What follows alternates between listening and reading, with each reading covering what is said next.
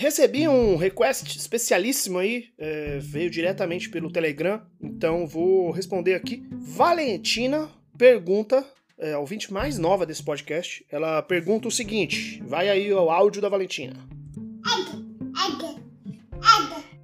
Pra quem não sabe, eu entendo, eu entendo o bebê, né? Eu só não divulgo porque senão, meu Deus, minha vida ia ser um inferno. Imagino o tanto de mães e pais falando, Ângelo, por favor, traduz o que minha filha tá dizendo, ou meu filho tá falando. Não, infelizmente não faço, não presto esse serviço. Mas, agora aí, com, com a Valentina mandando essa mensagem para mim, eu digo para ela assim, Valentina, eu não sei a resposta. Eu uh, flutuo entre comunismo, anarquismo e anarcocomunismo. Eu sei que eles têm diferenças, eu sei que cada um tem a sua questão. Uma das coisas, por exemplo, que é, é e, e, assim, se for para ser comunista, eu sou marxista. É, então não me venha com esse negócio de conciliação, de trotskismo, não. O meu negócio é, é tiro, porrada e bomba. Só que eu acho que. Puta, eu gosto muito do anarquismo também, em alguma visão, porque eu não acho que seja possível ter esse Estado é, do tamanho. O Estado não é Estado, o que eu quero dizer é, é. Eu não acho possível que tenha essa organização de pessoas do tamanho que o mundo é, é sem o, o, o Estado, sem intervenção do Estado. E eu acredito sim que o Estado, do modelo que a gente tem, é, e do modelo até que a gente poderia ter no comunismo, hum, continuaria sendo segregador e continua, continuaria sendo um Estado que é, faria a manutenção de, de muitas. É, muitos problemas que eu vejo hoje aí. Por exemplo, polícia, né? É, se você tem um Estado que controla a polícia, você tem repressão. Então, hum, hum, não concordo.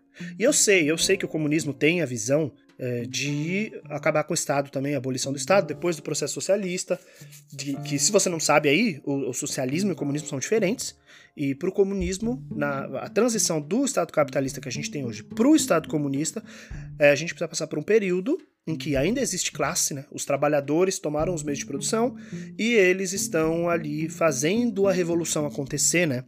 Esse momento chama socialismo, esse meio do caminho entre o, o, o capitalismo e o comunismo, e aí chega-se no comunismo que aí o Estado é abolido. É, pelo menos tradicionalmente. Eu não acho que. E, e, aí fica difícil, porque o jeito que o Estado é abolido, né, o Estado é reduzido, não sei, no comunismo, é, não sei se funcionaria. Eu acho que funcionaria melhor do jeito do anarquismo, em ter uma vivência mais até mais tribal, vamos dizer assim, de pequenos grupos de pessoas autogeridos, com necessidades próprias. Mas é, é por isso que eu falo, Valentina, que, e você obviamente me entende, é, como uma nenê, né? É, primeiro, por exemplo, você como uma bebê é, já tem maturidade bastante para discutir aqui, né? Uma discussão tranquila sobre, por exemplo, anarcocapitalismo e como o anarcocapitalismo não existe, não existe, não tem como você ter capitalismo e você ter abolição do Estado, então não existe anarcocapitalismo, é coisa de idiota, né? Tem gente que fala que anarcocapitalismo é coisa de criança. Não, não, não, é coisa de gente trouxa.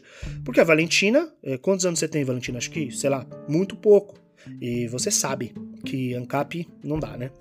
É, eu flerto muito com o anarcocomunismo, porque ele tem uma mescla aí dos dois lados. Kropotnik, Kropotnik, Kropotnik, não lembro agora, deixa eu dar um Google rápido. Kropo... cadê? Kropotnin, não, Kropotkin, Kropotkin, por isso. É... Cara, então... Aí que tá, eu, eu acho que eu, eu, eu gosto da ideia do anarcomunismo, por quê? Porque é uma sociedade é, sem classe, né? É uma sociedade igualitária, é uma sociedade que você tem abolição do da posse, né, do, do, dos, dos bens. Não é, não é a abolição da posse, é a abolição da propriedade privada. Mas você vai ter, você continua tendo propriedade individual. É, tem uma coisa ali que é minha, esse tênis, esse, esse sapato. Esse sapato é meu. Mas todos podem ter acesso a esse sapato. É, todo mundo vai ter acesso a esse sapato, não vai ser só eu. Todo mundo consegue ir lá e ter um sapato igual ao meu. Só que esse é o meu porque tá aqui, eu tô usando ele todo dia, ele tem minha, uma cor que eu gosto, o que seja, ele é o meu. É, e eu, eu me identifico com ele. E, e aí o que acontece? Para você organizar essa sociedade, você tem um, um, um, um pequeno uma unidade né, autogovernadora com a indústria cooperativa. Só que é muito difícil ao mesmo tempo pensar no anarcocapitalismo. Anarcocapitalismo não existe. Anarcocomunismo hoje em dia, porque é, na época que esses, esses, essas E aí é uma coisa que eu acho que você tem que entender, né, Valentina? Porque hoje você está num mundo muito diferente do mundo que essas filosofias foram pensadas e, e, e escritas. É, em um lugar muito diferente, porque você tá, assim, você é uma cidadã do mundo. Você, mesmo sendo filha de brasileiros, você tá aí no, na Europa e na, nos Estados Unidos e também no Brasil e também em todo lugar. É, tem que pensar que isso, isso tudo foi pensado na Rússia, né? União Soviética, no momento ali que é, é, muito diferente. Então é muito, muito legal você pensar assim: ah, vamos fazer pequenos grupos é, geridos por, por esse microestado. Né, do, anarco, do, do anarcomunismo, e esses grupos vão trabalhar em indústrias cooperativas para todo mundo se suprir. Beleza, mas e como é que funciona é, é, com coisas que a gente tem uh, em um lugar não tem outro, né? Como é que você eh, faz uma gestão de, um, de, um, de, uma população que a gente tem com a quantidade de indústria que a gente precisa? Né? Não que a gente é, é, tem, porque o que a gente tem é indústria demais. A gente não precisa disso tudo de indústria. Mas a gente ainda vai precisar porque tem muita gente no planeta. Então eu não sei. Minha resposta para você, Valentina, é: eu não sei. Eu acho que eu flutuo entre esses, essas três visões políticas.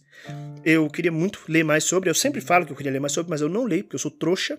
Talvez o plano do ano que vem, porque esse ano já tem o plano, o plano de leitura do ano que vem seja ler política mais pesadamente para entender melhor o lugar que eu me coloco hum, politicamente aí, tá bom? E você, Valentina, você como uma nenezinha, é, diga para mim, qual é o seu o, o lugar político que você está? O que, que você acha que é a sua filosofia, a seu, sua ideologia política que você mais se identifica? E você, ouvinte, você aí que não é uma nenezinha, é, fala para mim. Manda lá para mim no retrospring.net barra cronofobia e vamos conversar sobre isso. E se você for é, de alguma ideologia política diferente da minha, bota lá, vamos, vamos ver se você, sei lá, às vezes você tem alguma visão ou leu algum autor muito doido, moderno e eu não tô ligado, não conheço. É, se você for ANCAP, nem comenta. Nem, ou comenta. Comenta e deixa seu nome. Que aí eu vou xingar você ao vivo aqui. E meu advogado que se dane. Se você for liberal, meus pêsames para você por acreditar em conto da carochinha. E depois a gente vê tudo mais o que a gente pode falar sobre política aqui, porque é difícil. É, eu gosto, agora pensando bem, eu gosto muito que eu não sei muito bem o, o, a ideologia política que eu sigo, mas eu sei muito bem quais eu odeio, quais eu odeio. é bom, é bom. Tá bom? Então, beijos, fiquem aí bem, mandem perguntas para mim lá e tchau!